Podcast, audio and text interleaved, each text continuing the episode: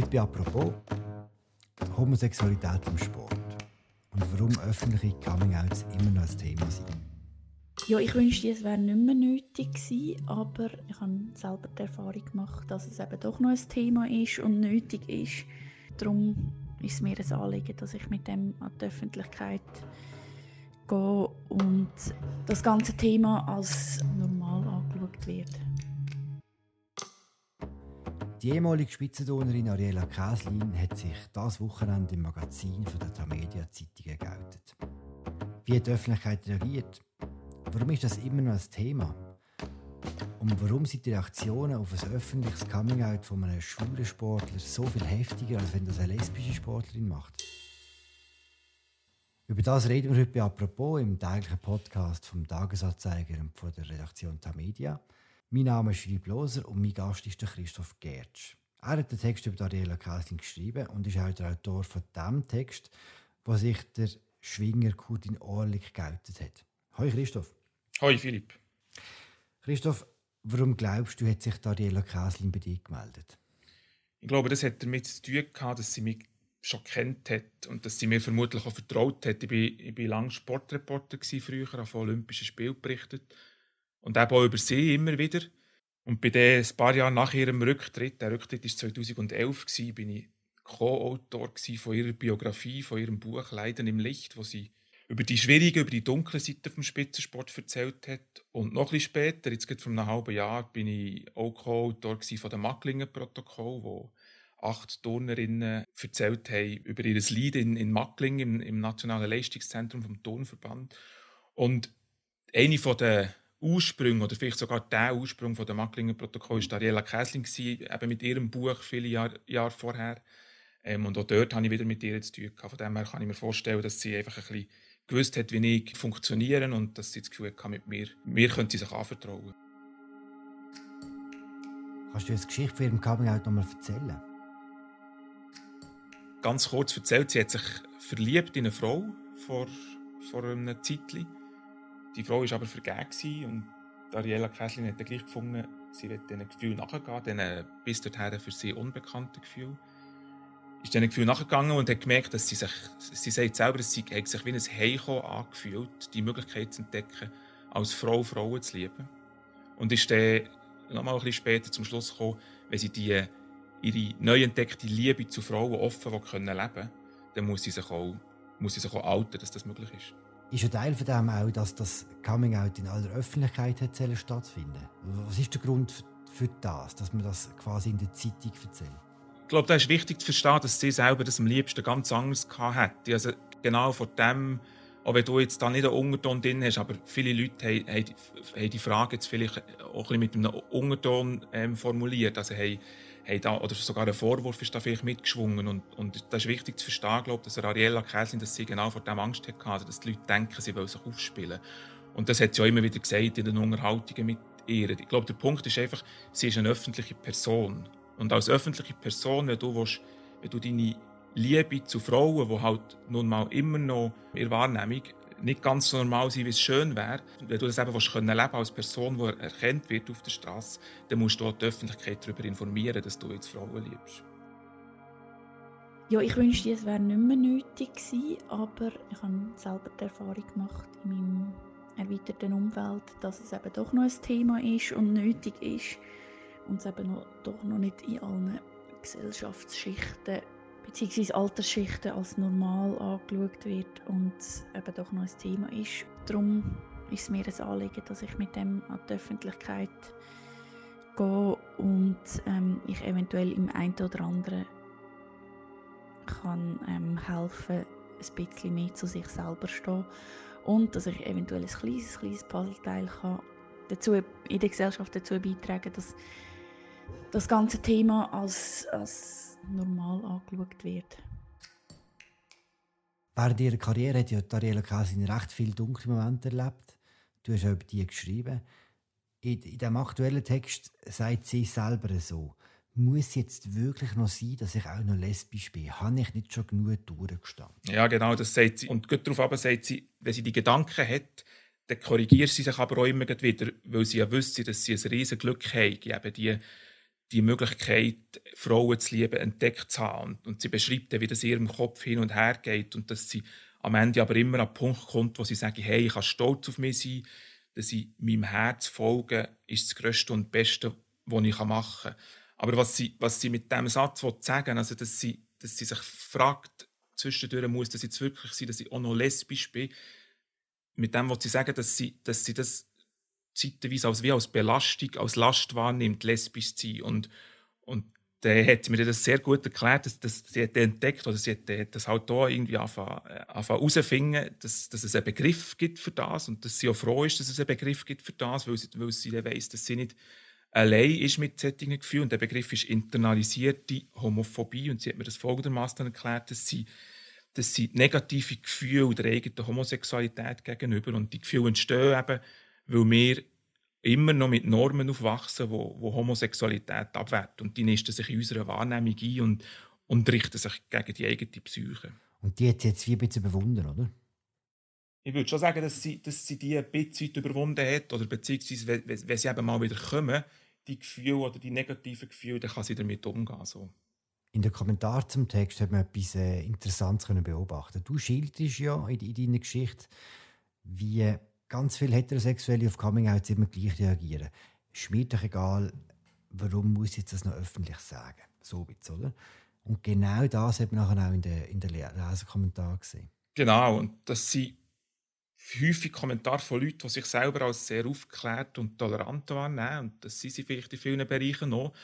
Aber der Punkt ist, glaube ich, es geht genau nicht darum, was die Leute finden. Es geht, es geht eben hier darum, was für die Betroffenen richtig ist. Also es geht um ihr Empfinden und vor allem ihr Bedürfnis. Das ist überhaupt etwas, was ich glaube, gelernt habe äh, in diesen, an diesen Recherchen ähm, im Zusammenhang mit dem Coming-out von Curtin Orlik und jetzt auch mit dem Coming-out von Ariella Käslin, ähm, wo ich auch mit vielen, wo ich nicht nur mit ihnen geredet habe, sondern überhaupt mit vielen Expertinnen und Experten der queeren Szene der äh, Finn Canonica, der Chefredakteur vom Magazin, hat das im Editorial vom, vom aktuellen Magazin, ich, recht treffend gesagt. Er hat geschrieben, er glaubt, dass es in diesem Fall eben ein Denkfehler ist, immer geneigt sei, alles mit sich selber zu verknüpfen. Also wir haben die Angewohnheit, uns über alle möglichen Themen sofort mit dem «Ich finde» auszulassen.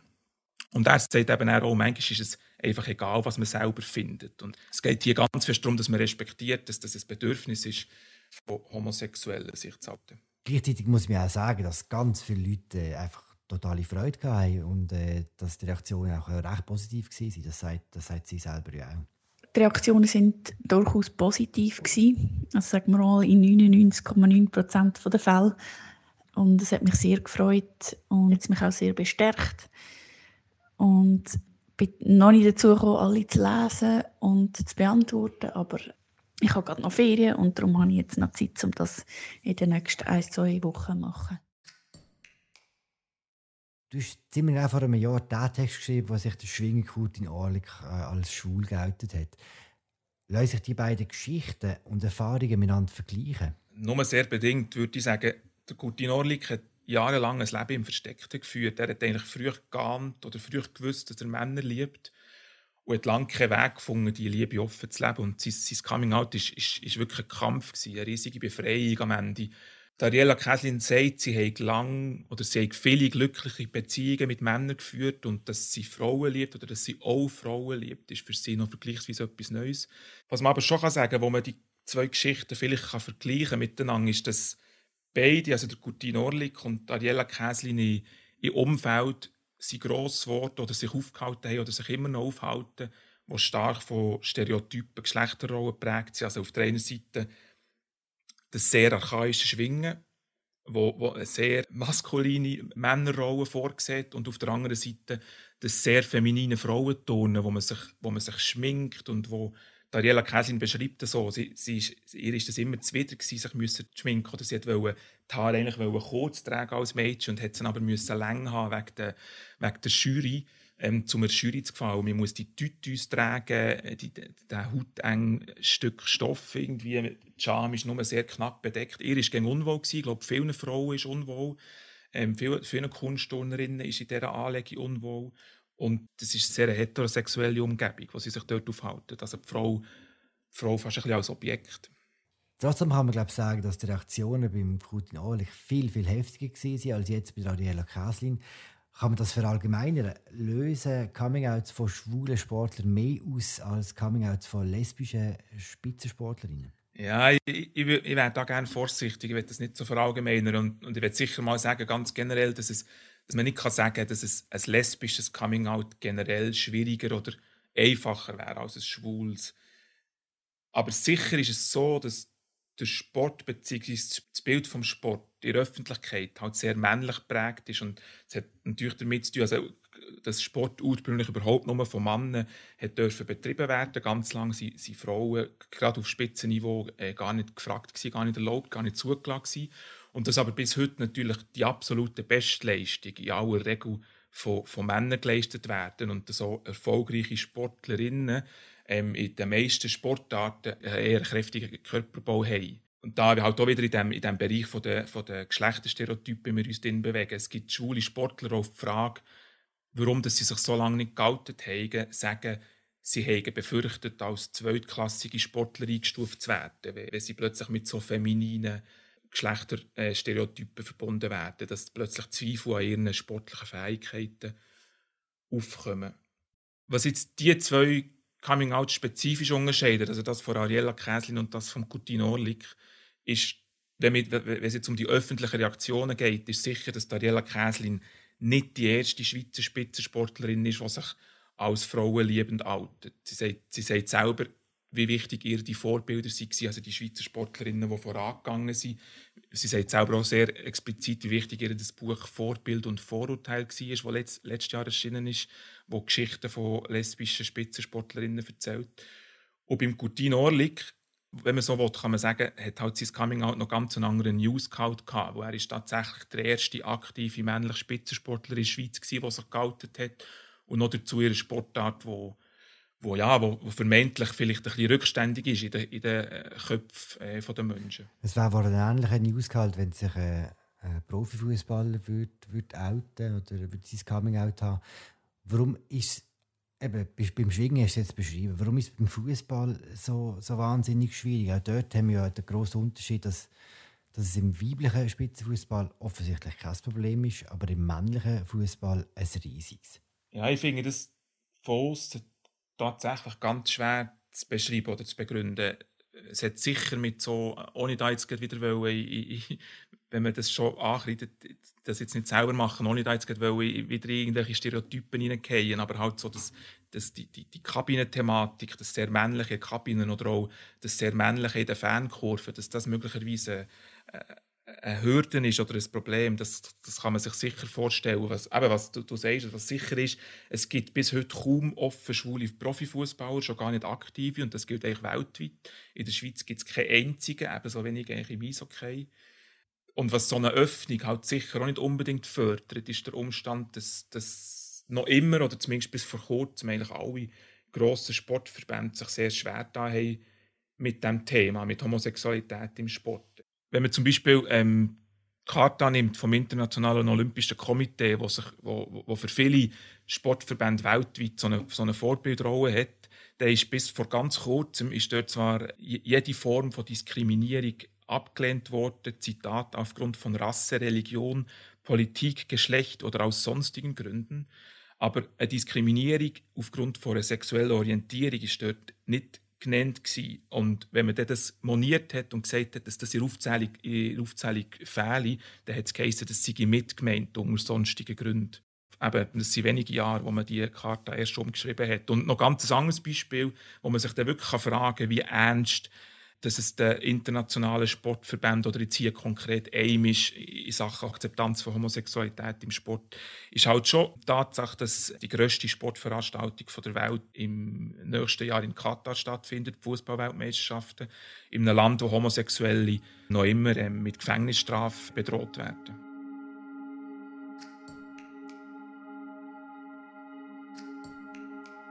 Du bist ehemaliger Sportjournalist und eben jetzt die Beispiele, die du aufzählst, auch, mit, mit WM in Katar, kann man dann allgemein sagen, dass Homosexualität im Sportlermilieu problembehafteter ist als, als an anderen Orten? Ich würde nicht sagen, dass sie per se problembehafteter ist als als jetzt vielleicht für einen Manager oder für eine Politikerin. Und dass die Sichtbarkeit von queeren Menschen sogar in, in vermeintlich sehr liberalen oder sehr aufgeklärten Bereich, also wie beispielsweise in der Kulturszene, nach wie vor auch ein Problem ist oder eine, grosse Hürde zumindest, zeigt das Manifest Act Out, das vor ein paar Wochen im Magazin der Süddeutschen Zeitung erschienen ist, also wo sich ganz viele Schauspielerinnen und Schauspieler geoutet haben und wo wieder heftige Reaktionen ausgelöst hat und was vor allem darum gegangen ist, es gibt dort einen sehr, sehr bewegenden Satz, wo der ein Schauspieler sagt, äh, er sei in einer Welt gross geworden, wo ihm nicht gezeigt hat, dass seine sexuelle Orientierung dass die irgendwie existiert. Ich glaube, mir ist in der Politik oder in der Kultur und im Sport vielleicht ein an unterschiedlichen Punkten in dieser Entwicklung, in dieser Öffnung, in dieser Akzeptanz, auf, auf dem Weg zu, zu, irgendwie zu einer Normalität. Aber am Ziel ist man sicher noch in, in keinem von diesen Bereichen. Für die Texte hast du ja mit der Queer-Aktivistin Anna Rosenwasser geredet. Sie sagt, dass Gleichgültigkeit gegenüber der sexuellen Orientierung von, von den Mitmenschen sei, eben, das sei das Ziel, aber sicher nicht der Weg. Wie meint sie das? Ja, ich glaube, da geht es darum, dass sie sagen also die Haltung, die wir vorher schon diskutiert haben, ähm, mir doch egal, auf was die steht, die soll doch ihr Leben leben, aber sie soll nicht so ein Theater daraus machen oder, oder so eine, eine gut gemeinte Reaktion, die man auch noch oft hört, ist so, mir doch egal, ich habe dich so oder so gerne, egal wer du liebst. Und das tönt ja eigentlich, wenn man herlässt, beim ersten Los oder auf den ersten Blick, tönt das irgendwie ähm, eben gut gemeint und irgendwie auch positiv und unterstützend, weil so eine Bedingungslosigkeit natürlich zur Show stellt. Und dann Roserwasser argumentiert aber eben, dass die Haltung ignoriere, dass es jemandem sehr viel können bedeuten so ein Geheimnis, das vielleicht lange sich versteckt hat, so ein Geheimnis endlich offen zu legen. Sie sagt, es sei eben nicht egal, auf wen wir stehen, also wir queere Menschen, solange wir Angst müssen davon haben, dass uns jemand Dreckslesben hinterher rufen, wenn wir ähm, Händchen haltend durch die Stadt laufen. Auf der Front des Magazins ist genau ein Satz gestanden und der heisst, es ist so lange Thema, bis es keins mehr ist. Wann ist es denn kein Thema mehr? Ja, ich glaube, da sind wir jetzt wieder an dem Punkt, ähm, wo ich nicht es geht keine Rolle, was ich finde hier. Und ich glaube, das ist wirklich so eine Frage, die nur die Betroffenen selber können beantworten können. Es ist so lange ein Thema, bis es kein Thema mehr ist. Wenn ist es kein Thema mehr? Ich glaube, wir als Gesellschaft, und ich zähle mich da ganz fest dazu, sind in einem, in einem Prozess, wo wir realisieren, dass wir es vielen Leuten schwierig machen, wenn wir sagen, es gibt nur Mann und Frau, es gibt nur homo oder hetero, sondern es gibt eben noch viel, viel mehr. Und ich glaube, wir finden das langsam an realisieren, aber ich glaube, es ist noch lange nicht ein abgeschlossener Prozess. Und wenn ich nur einen kleinen, kleinen Teil kann dazu beitragen kann, dass das ein bisschen mehr akzeptiert ist, toleriert ist, dann bin ich schon sehr, sehr, sehr zufrieden. Merci für das Gespräch, Christoph. Danke, Philipp. Das ist eine weitere Folge von «Apropos» im täglichen Podcast vom Tagesanzeiger und der Redaktion der Media. Danke fürs Zuhören. Wir hören uns morgen wieder. Ciao zusammen.